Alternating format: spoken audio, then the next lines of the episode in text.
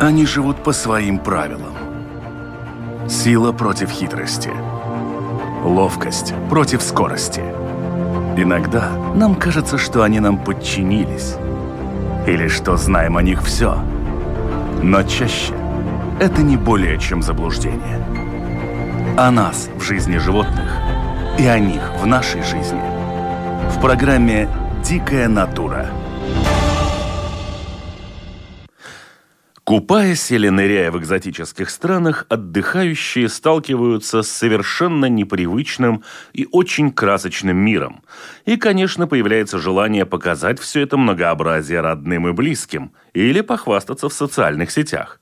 И вроде в наше время высоких технологий для этого есть все возможности, но не тут-то было – Фотографии и видео не просто не передают всех красок, но часто вообще выглядят не как шедевр, а как обидная картинка.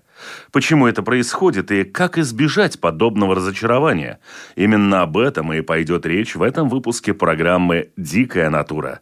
Меня зовут Дмитрий Шандро, а мой собеседник – подводный фотограф с 1984 года, преподаватель подводной фотографии, инструктор по дайвингу, главный редактор журнала «Предельная глубина» Алексей Зайцев. Алексей, здравствуйте. Здравствуйте. Когда мы отправляемся куда-то в теплые страны и встречаем как правило, какие-то очень красивые подводные миры, какие-то рифы или еще что-то, Обычные туристы берут с собой телефоны, сейчас огромное количество всевозможных существует пакетиков и так далее, и все пытаются все это мероприятие запечатлеть. Но все мы рано или поздно сталкиваемся с тем, что вроде все, как я глазами вижу, очень красиво, ярко и красочно, но почему-то, когда я эти фотографии получаю, они зачастую очень сильно отличаются от того, что вижу я. Почему так происходит? Ну, это происходит из-за того, что автоматика смартфонов или дешевых цифровых мыльниц, она не учитывает э, особенности подводной среды, пытается снимать это так же, как она это делает на суше. А так как водная среда отличается от воздуха очень сильно, да, и есть особенности э, значит, э, физические просто, да, обусловленные физическими свойствами воды. Вот из-за этого получается такой вот скажем так, средненькое или плохое даже качество. Вот. Поэтому э, для того, чтобы э, получить какое-то более-менее приличное качество, не обязательно менять фототехнику. То есть даже на вот этих вот дешевых цифровых мыльницах и даже смартфоном можно получить уже очень неплохие качественные фотографии. Но только нужно Э, ну, как бы понимать, в чем принципы подводной фотографии отличаются от сухопутных, э, и используя эти знания, использовать некоторые дополнительные, скажем так, девайсы, которые сделают э, ваши фотографии качественными и более-менее смотрибельными. Да, то есть, например, для смартфона э, нужно использовать э, обязательно и для смартфона, и, в общем, и для, цифро, и для цифровых э, камер любительских, неважно, значит, э, ну, необходимо добавить внешний свет, который будет освещать объект э, на переднем плане перед ну, камерой, да, делать его цветным, контрастным, в общем, как бы, а не таким вот серо, ну, каким-то там бледно-голубым или бледно-зеленым, да, в зависимости от оттенка воды. Вот. И э, значит, можно еще использовать дополнительно внешние так называемые мокрые линзы широкоугольные, которые позволят ближе приблизиться к объекту съемки и тем самым уменьшить толщу воды между объектом и камерой, и тем самым, опять же, улучшить качество снимка. Если я еще не да. дошел до света, и мы пока находимся вообще на уровне снорклинга с телефоном и вот с каким-то этим пакетиком-чехольчиком, существует ли какая-то возможность без чего-то дополнительного улучшить вот эти э, качества снимков? И какие вообще принципы вот этой фотографии действуют, ну вот на таких, скажем, сверхмалых глубинах? Э, ну, на сверхмалых глубинах э, качество, кстати, фотографии будет неплохим даже без каких-то дополнительных девайсов. Но только э, если вы будете находиться как можно ближе к объекту съемки. То есть ошибка на всех, скажем так, начинающих подводных фотографов, что они пытаются снимать э, слишком большой дистанции. Ну, например, там человека или группу людей они пытаются сфотографировать там расстояние, ну, например, мне кажется, что вода прозрачная, все красиво, и пытаются снять их расстояние там, например, 5-6 метров в воде. Ну, результатом будет такой как бы бледный, вялый, неконтрастный силуэт человека на фоне голубой воды, ничего как бы выдающегося. Да? Поэтому нужно приблизиться к объекту съемки как можно ближе. А, ну, да, не всегда оптика камер таких позволяет в таком случае полностью захватить объект в кадр. Да, но лучше, например, снять э, хороший кадр, где человек будет как бы по пояс сфотографирован, например, рядом с какой-нибудь медузой на поверхности, висящей там, да, с маской с трубкой, чем он будет целиком снят и с ластами там, и, и еще будет захвачен э, голубая вода вокруг, но при этом он будет, э, ну, качество картинки сразу станет хуже. Да? Поэтому э, тут как бы надо всегда смотреть, э, насколько широкоугольный объектив у вашей камеры чем шире объектив, э, чем больше у него угол зрения, да, тем ближе можно подобраться к объекту съемки, тем э, качественнее будет фотография. На поверхности света достаточно в яркий солнечный день, чтобы даже и цвета, и краски проявились. То есть до глубины там 3-5 метров, например, на Красном море можно снять очень красивые, красочные, прекрасные картинки. Только ну, обязательно нужно, чтобы был яркий солнечный день, чтобы солнце светило. Ну вот. Как только солнце уйдет за тучку, фотографии сразу станут бледными, вялыми, не очень красивыми. То есть, вот. Ну, здесь вот может помочь внешний источник тогда освещения. Тогда кадры будут лучше. Вот следующая ступенька, которая, как правило, существует, это уже люди, которые, например, идут на те же там интродайвы, ну, то есть какие-то не очень глубокие погружения, и очень популярны всевозможные экшн-камеры. Это и а, GoPro всевозможные, ну и так далее. Там китайских аналогов тьма есть. И у многих этих камер существует такая магическая настройка с рыбкой, когда вроде включается все, и камера прям сама перестраивается для съемки под водой. При этом люди выходят из своих этих погружений пробно опытных или даже уже сертифицированные дайверы начинают показывать, как под водой было все здорово, а оно все синее. Вот эта волшебная кнопочка с рыбкой, она работает до глубины 10 метров. Вот на этих глубинах эта вот рыбка, она... Э, что эта рыбка это дает? Это просто при помощи ну, как бы программных средств э, значит, процессор этой камеры э, дает команду как бы зажимать синие цвета и за счет этого выделять э, красный цвет. То есть как бы искусственно, цифровым образом да, поднимается сатурация красного цвета. Вот. И за счет этого кадры получаются более такие цветные, яркие, более-менее похожие на то, как видит наш глаз. Дело в том, что глаз человека под водой видит лучше, чем любая матрица даже самого современного дорогого зеркального фотоаппарата, там, беззеркального или зеркального, там, за тысячи долларов. Э, вот буквально так. То есть человеческий глаз видит э, остатки красных теплых цветов там, где их вот уже ну, мизеры, там, проценты всего лишь от того, что было на поверхности. А камера этого не видит. Она не может так... Э, то есть мало того, что мы видим остатки этих красных цветов, у нас еще Э, как бы видит ведь не глаз, видит мозг.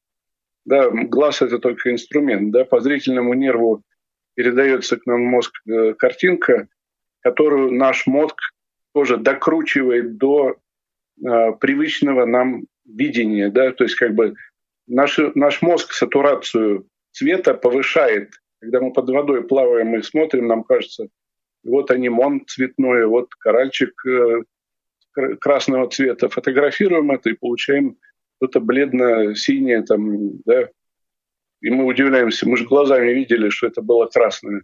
Потому что глаз, говорю, вот он, э, наш глаз очень совершенный инструмент э, в купе с нашим мозгом, с нашим процессором. Гораздо совершеннее, чем камера. Поэтому, чтобы получить такую картинку, как видят наши глаза, надо камере помочь. Надо дать дополнительный свет, осветить объект, он сразу станет цветной и яркий. Вот Один так. из подводных фотографов как-то сказал, что отличие фотографа, который работает под водой от всех прочих, заключается в том, что он всегда должен носить солнце с собой. Да, да, все верно, все верно. Вот. И еще вот один тоже хороший фотограф, сухопутный, сказал, что если ваша фотография не очень хороша, значит, вы были слишком далеко от объекта съемки. Это, это сказал сухопутный фотограф один великий. А, но это правило применимо к подводной фотографии еще в большей степени, чем к сухопутной. Как только под водой счет идет не на метры дистанции до объекта, а на сантиметры.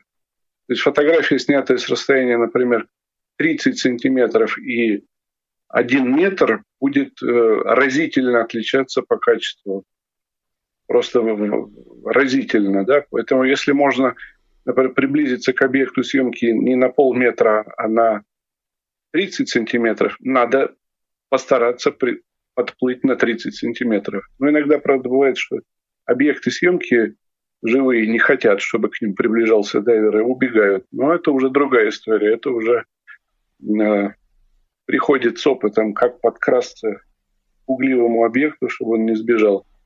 Или к непугливому, вот. чтобы он не съел. Ну да, что-то такое, да. Вот. А, по поводу, вот, э, как бы, еще хотел сказать момент такой, что очень часто разочарование у начинающих фотографов происходит на самом начальном этапе а, вот, занятий подводной фотографией. Я недавно был на сафари на Мальдивах. Со мной был один э, значит, э, молодой человек, который Э, радостно так, значит, демонстрировал всем, что он сейчас на дайв возьмет последнюю модель айфона, которую он совершенно недавно приобрел.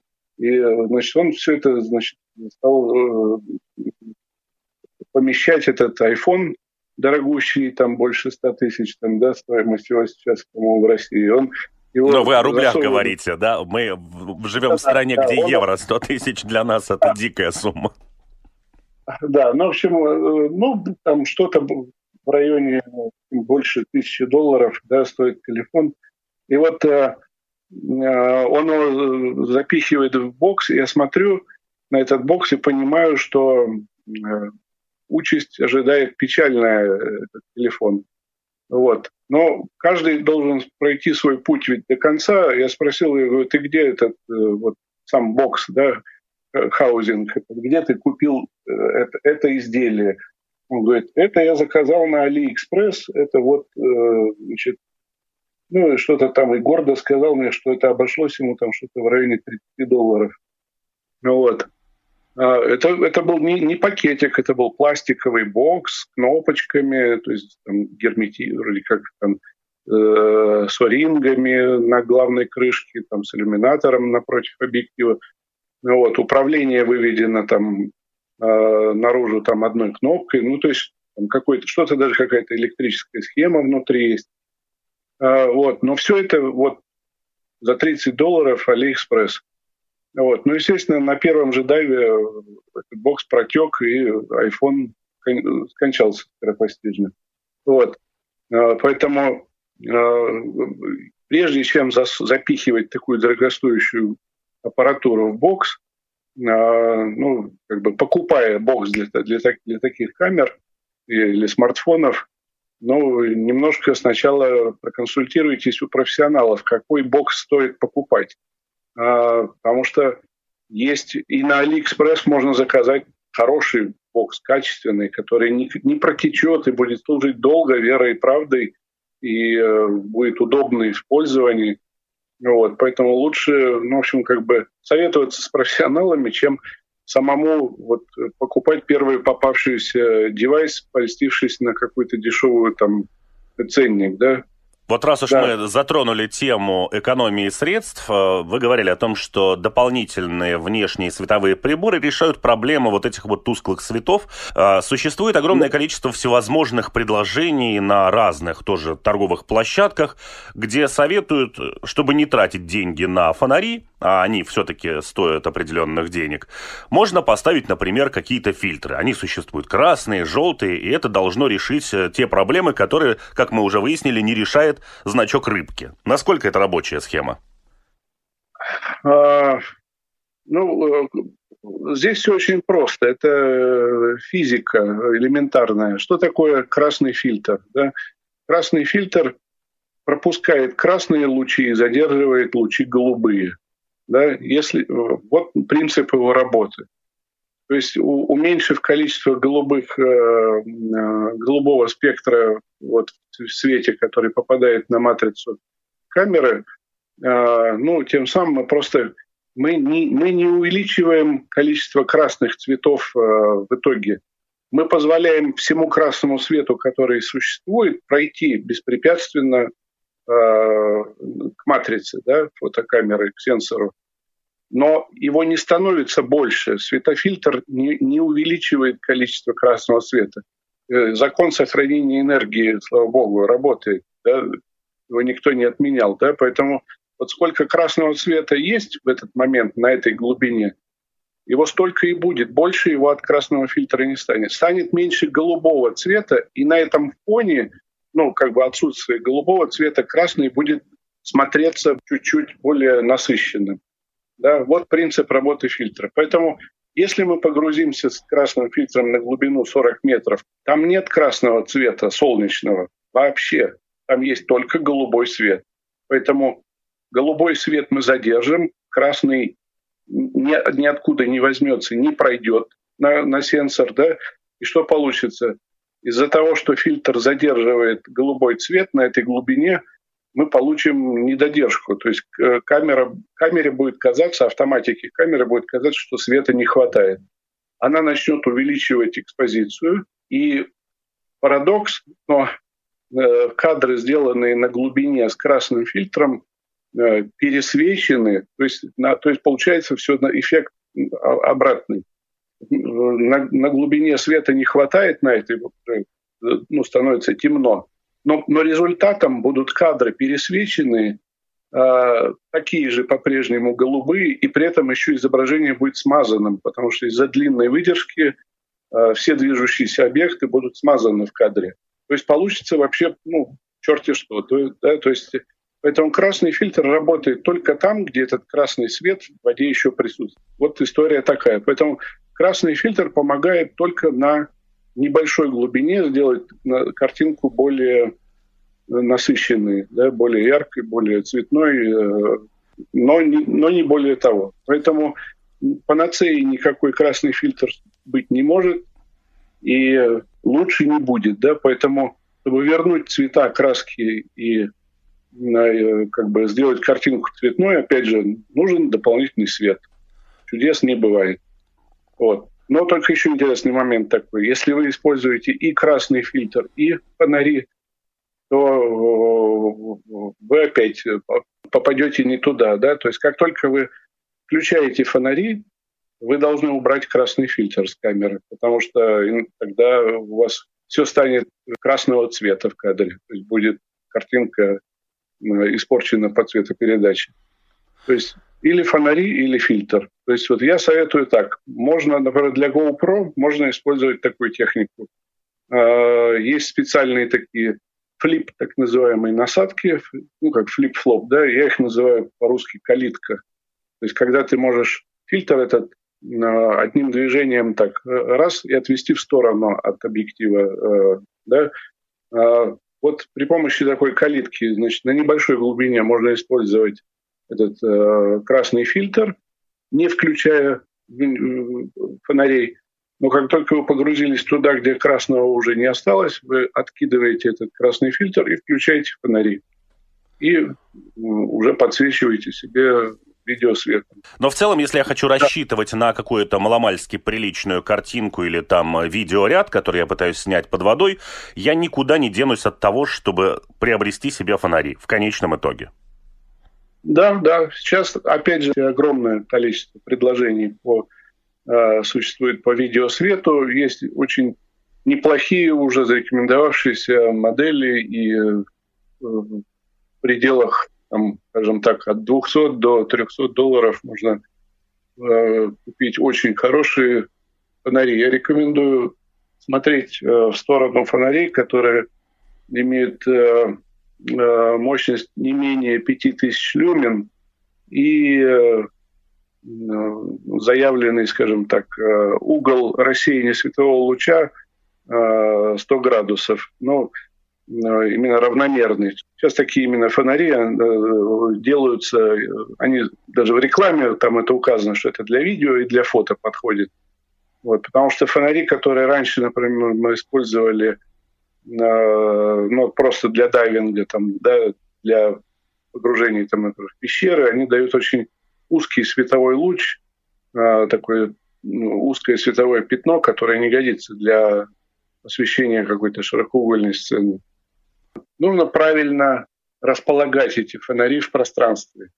Да, то есть нужно использовать э, специальные кронштейны, по-английски называются это армы, вот. Но э, правильная установка армов, э, как бы, опять же, по вот так э, в радиопередаче, да, ты не, не сможешь толком объяснить, э, как это делать, потому что здесь требуется все-таки, э, чтобы наставник, как говорится, поставил тебе правильно руки, да, поставил правильно эти фонари в нужное положение, показал тебе не, некоторые то есть универсальные приемы, которые работают для освещения э, таких объектов, вот с такой дистанции, такой воде.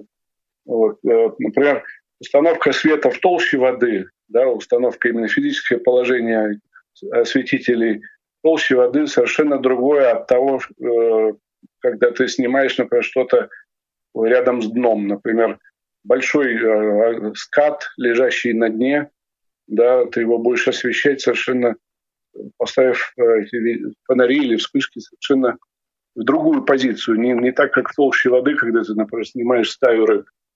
Вот. Поэтому здесь, опять же, роль э, обучения в подводной фотографии очень важна. Э, у нас, конечно, люди привыкли очень учиться сейчас всему, э, прочитав все значит, в интернете, загуглив там, да, и ну, и такое тоже возможно, такая, такая методика обучения. Вот. Но иногда бывает, что вот человек там читал все правильные книжки, посмотрел все видеоролики, а когда ты приходишь заниматься с ним э, на практике в бассейн или там в поездке где-то, э, понимаешь, что он делает что-то не так, подсказываешь, он говорит, о, надо же, вот, кажется, я столько времени делал, это неправильно. Да? Вот. Но, ну, Слава богу, самолеты еще у нас э, э, не обучают э, в интернете водить. Для этого нужен инструктор. Вот. Поэтому вот, подводная фотография, слава богу, не связана с риском для жизни других людей, кроме как с риском для жизни самого фотографа. Вот. Поэтому у кого-то получается обучаться самостоятельно, задавая вопросы более опытным товарищам, кто-то приходит на специализированные курсы. Вот. Но такие курсы, скажем так, ну, именно качественные профессиональные курсы подводной фотографии э, найти довольно трудно, потому что этим занимаются, профессионально этим занимаются в мире даже не, не так много людей. Это такая э, штучная очень работа, не очень денежная, поэтому Иначе бы этим занимались очень многие. Вот чтобы закончить тематику осветительных приборов, очень много есть тех же предложений, когда на вот этих светильниках для видео или фотосъемки, понятно, что для фотографии, как правило, используют все-таки вспышки, но вот эти вот более-менее универсальные и недорогие фонари, Там есть возможность включить, допустим, красный свет, синий свет. А, порой даже указано, что есть ультрафиолетовый некий спектр УВ. Насколько это действительно рабочая схема или это просто коммерческий ход, который пытается таким образом какому-то начинающему или не очень знающему подводному фотографу или видеографу просто продать вот этот фонарь? Насколько это нужно вообще, эти цвета? Скажем так, это да, это больше маркетинг, э, чем какая-то насущная необходимость. Красный свет э, может быть полезен буквально ну, в паре случаев. Случай первый – это когда вы, например, ночью э, на ночном дайве снимаете пугливых морских обитателей, ну, как правило, креветки, крабы, вот что-то вот такое вот мелкое, прячущееся в кораллах, они очень не любят э, яркого белого света. Как только вы подплываете э, к кораллу да, в надежде сфотографировать там крабика, сидящего между веточек, вот, он начинает забиваться от вас там в щель как можно дальше, уходить в тень. Вот. А вам свет нужен для того, чтобы навестись на резкость. Э, автофокус камеры, ему нужен свет, он не может в темноте наводить. Да? Поэтому на, на, ну, на, на фотокамере всегда значит, мы используем пилотный свет. Вот в качестве пилотного света, если у вас на, на этом пилотном свете есть возможность включить красный свет, это поможет вам фотографировать этого пугливого крабика, потому что вот, ну, в силу особенностей своего зрения э, вот эти морские обитатели красный свет, они его, ну, как бы не замечают, не видят. Вот. И э, они перестают пугаться, убегают. А для автофокуса этого красного света вполне достаточно, чтобы э, навестись на резкость. Вот. Опять же, когда мы снимаем со вспышками, э, то есть это приемлемо для фотографии, да, прежде всего, потому что э, когда мы снимаем со вспышкой, свет вспышки, он э, вот этот вот слабенький свет красного фонаря, то есть не надо его включать на полную мощность, наоборот, его надо включить на самую минимальную мощность, э, он будет незаметен на фотографии, потому что свет вспышки его перебивает. Вот. Как бы, и фотография получится не красная, а абсолютно нормальная, правильная фотография. Вот. Для видеосъемки такой красный свет не годится, ну, как бы от слова совсем, потому что, ну, просто все будет красное в кадре, и кому приятно смотреть это э, красное знамя, да, это будет неинтересно совсем. Вот. Э, поэтому для видео это не нужно. Ну, единственное, например, еще второе применение красного света может быть такое. Это при какой-то творческой съемке Например, вы ныряете со своим бадди, со своим товарищем, даете ему в руки вот фонарь, у которого есть этот красный свет, он, например, заплывает в рубку затонувшего корабля с выбитыми этими стеклами, окнами, да, и внутри включает этот фонарь, и как бы изнутри, из рубки начинает литься такой магический красный свет, а вот, а, освещая все таким драматическим каким-то тоном, а вы снаружи подсвечиваете вспышками всю эту картину.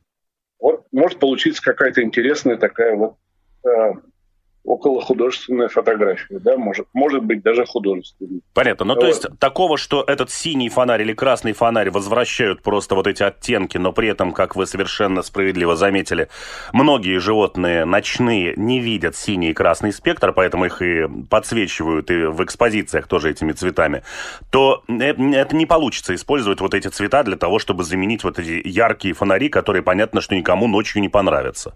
Да, да, да, все, все верно. Вот. Но ультрафиолетовый э, спектр – еще более узкое применение. Для того, чтобы снимать в ультрафиолетовом диапазоне, э, вам надо будет еще поставить специальный фильтр ультрафиолетовый на объектив фотокамеры, и тогда вы сможете делать фотографии например, фосфорисцирующих кораллов ночью.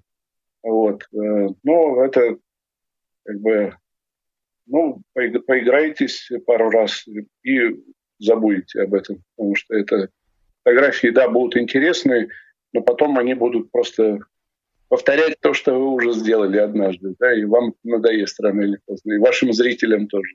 Поэтому все вот это маркетинговые, в общем, штучки. Да. Единственное, в чем я вижу пользу, это в не очень ярком источнике красного света для съемки ночью углевых животных.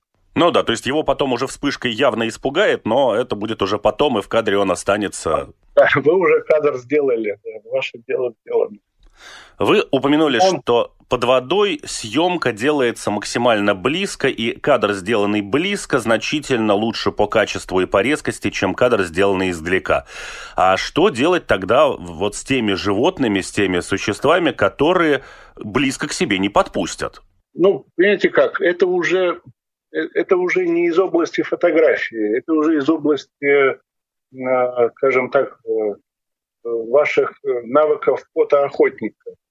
Использовать ребризеры для того, чтобы у вас не было пузырей, чтобы вас подпустил какой-то зверь пугливый, да, задерживать дыхание, да, и, простите, что говорю такие кощунственные вещи для тех, кто учился в ПАДе, да, но если подводный фотограф не будет задерживать дыхание под водой, он половину кадров, которые мог бы сделать, не сделает. Да? Ну, то есть, если вы идеально владеете своей плавучестью, э, задержать дыхание и приблизиться к объекту съемки не дыша, э, очень медленно, аккуратно тогда, э, ничего в этом страшного нет, у вас баротравма легких у вас не случится, и вы не умрете да, в конвульсиях приходится делать и такие вещи. Да. Но все равно, как бы то ни было, всегда, когда мы хотим что-то сфотографировать, мы должны пытаться приблизиться к объекту съемки на минимальную дистанцию. Если у вас не получилось, ну что ж, значит, это не ваш объект, значит, сегодня не ваш день, но будет другой день, когда э, эта рыба э, вдруг проявит любопытство и подплывет к вам. Терпение, время, повторение, да, как бы вот это э, то, что делает фотограф, подводного фотографа успешным. Э, быстрых, легких результатов э, здесь ждать не приходится. Если вы хотите серьезно заниматься подводной фотографией, наберитесь прежде всего терпения. Э, пройдет много времени, пока ваши фотографии начнут попадать на обложки журналов. Это Э, ну, если вы проявите, как говорится, упорство и будете все свое время свободно этому уделять, то это время сократится до минимума, скажем так. Вот. И использовать э, правильную оптику. А, то есть э, угол зрения объектива всегда должен соответствовать размеру объекта. Э, что я имею в виду? Например, если вы пытаетесь фотографировать маленькую рыбку, да, не пытайтесь это делать объективом типа фишай. То есть э, рыбка размером там, 3 сантиметра в длину, снятая объективом типа фишай, в кадре будет казаться просто э, запятой. Да? Ее не будет видно. Да? Поэтому для того, чтобы сфотографировать такую рыбку, надо ставить макрообъектив и приближаться на минимальную дистанцию съемки. И наоборот, если вы хотите снять акулу, да, там, или дельфина, вот тут тогда вам поможет объектив фиша или просто хороший сверхширокоугольный объектив. Чтобы, опять же, с минимальной дистанции этот объект заполнил собой кадр. Вот другого пути нет. Поэтому используйте адекватную технику для съемки, а, используйте внешний свет, проявляйте терпение, подплывайте к объектам как можно ближе, э, и будет вам успех сопутствовать. Еще один такой мой практический совет – это э, не пытайтесь за одно погружение сфотографировать все, что вы заметили под водой. Ну, понятно, что новичок, когда ныряет под воду и видит этот э, э красивый, бушующий жизнью коралловый риф, в котором всего много, везде снуют разноцветные рыбки, значит, разноцветные кораллы, губки, анимоны, все живет, бурлит, и, и хочется и это сфотографировать, и это, и это, и это, и это. Первое время человек вот так за один дайв делает там 300 кадров. Встречал я таких персонажей, да. Ну, как правило, из этих 300 кадров ничего потом выбрать э, приличного невозможно. То есть это все уходит потом в мусорную корзину. Ну, сначала человек радуется этим кадрам, он их показывает э, всем своим друзьям, э, родственникам и товарищам по работе, пока не надоест. Вот. А потом приходит понимание, что это немножко не то, не, не, выглядит не так, как в журнале National Geographic. Вот если человек задался, ну, как бы понял это и начал критически относиться к своим фотографиям, он на пути к успеху. Вот.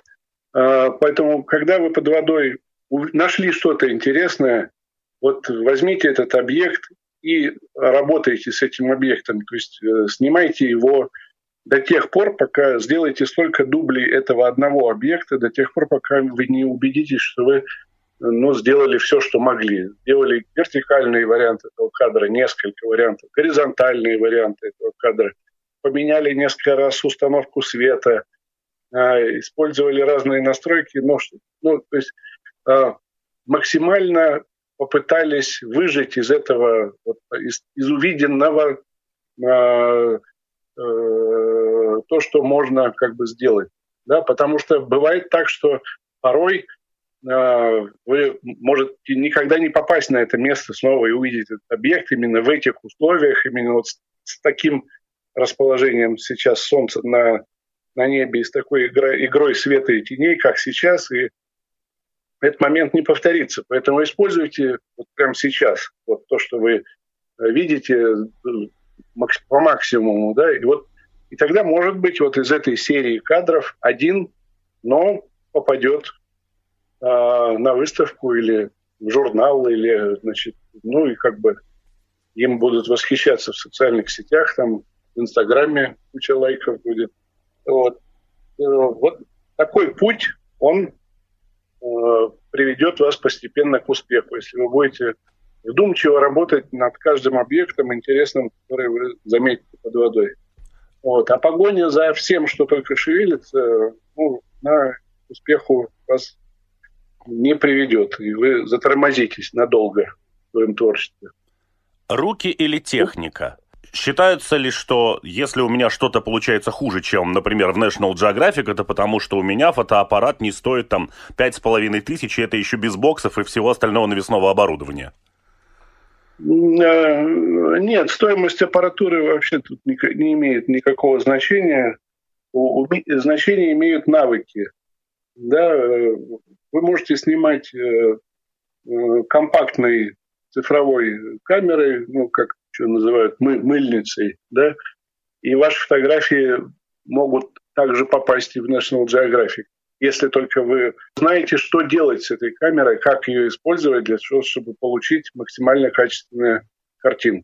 Понятно, что у профессиональной камеры больше разрешения, больше матрица, и можно большего размера распечатать потом картинку, но не всегда это необходимо начинающему фотографу. Да? Как бы если вы планируете э, работать в National Geographic или на BBC, ну, научитесь сначала снимать недорогой компактной камерой.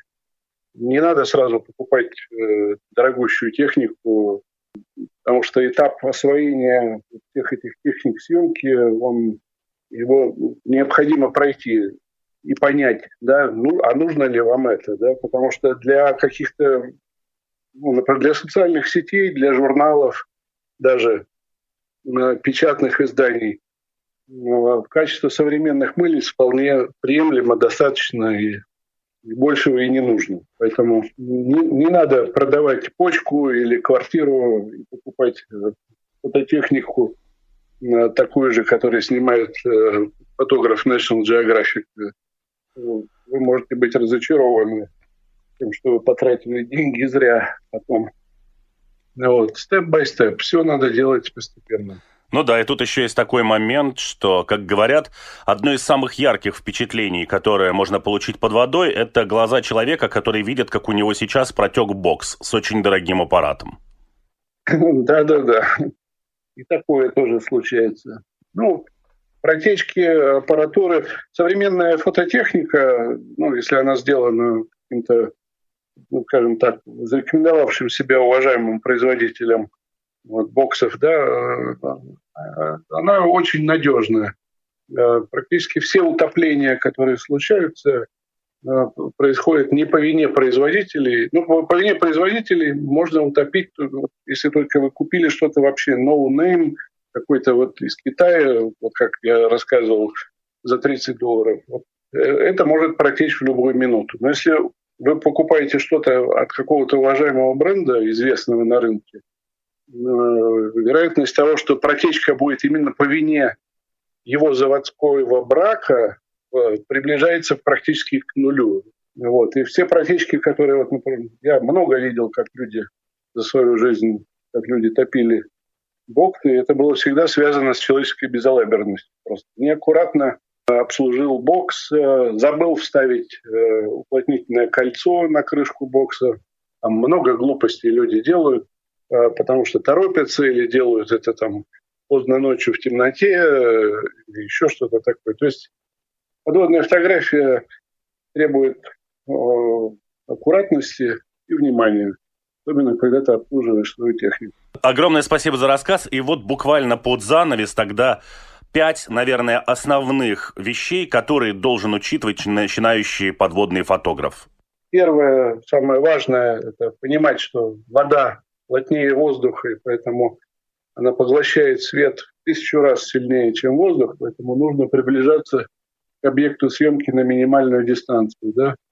Вот. Использовать всегда оптику адекватную снимаемым объектом. Да? То есть чем больше объект, тем шире угол зрения объектива у вас должен быть. Если ваша камера, например, не имеет возможности поменять объектив, то вы должны купить для нее э, или широкоугольную, или макронасадку, которую можно менять прямо под водой. Сейчас такие есть на рынке. Вот. Всегда используйте под водой э, внешний источник освещения даже в яркий солнечный день и даже на мелководье, если вы включите дополнительный свет, вы получите более качественную картинку, чем если бы света у вас не было. Ну и еще один момент очень важный, который многие начинающие подводные фотографы э, почему-то не придают ему значения. Э, это важность э, последующей постобработки фотографий. Почему-то многие думают, что если они снимают Э, на цифру, то можно сразу же после того, как вы отсняли, качать этот кадр, залить его, там, например, куда-то на Facebook и начинать хвастаться всем, как, какой прекрасный фотограф. Нет, любая подводная фотография требует коррекции после съемки. То есть нужно использовать какие-то программы, которые позволяют э, улучшить контраст, четкость, резкость, подкорректировать цвет. Вот я рекомендую, я использую для этого Э, самую лучшую программу, проверенную временем и дорогами, это Photoshop. Кроме того, что вы должны уметь нырять, правильно пользоваться своей техникой, вы еще должны владеть и компьютером, и э, обрабатывать фотографии.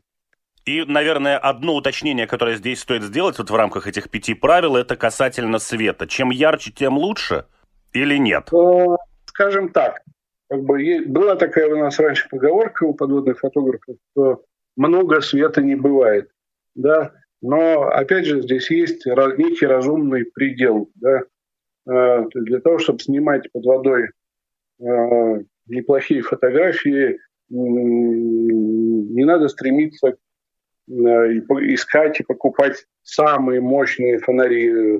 То есть на сегодняшний день на рынке есть фонари, у которых мощность 25 тысяч люмен, да, но э, не стоит э, как бы, в эту сторону смотреть. Э, максимум это 10 тысяч люмен, это более чем достаточно для широкоугольной съемки.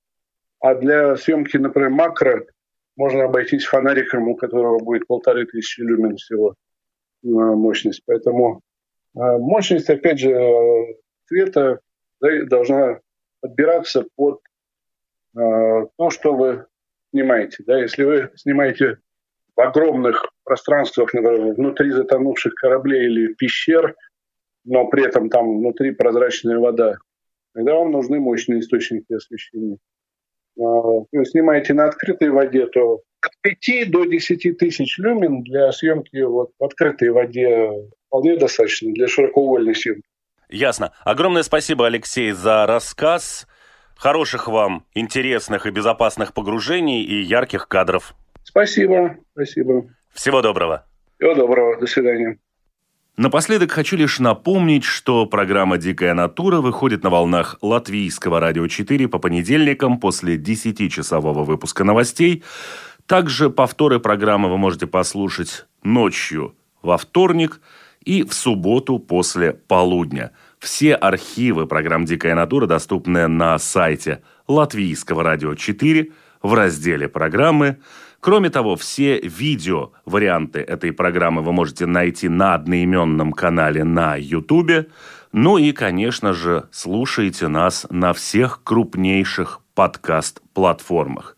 В случае с платформами и Ютубом, конечно же, не забудьте подписаться, и вы будете в курсе выхода новейших выпусков «Дикой натуры».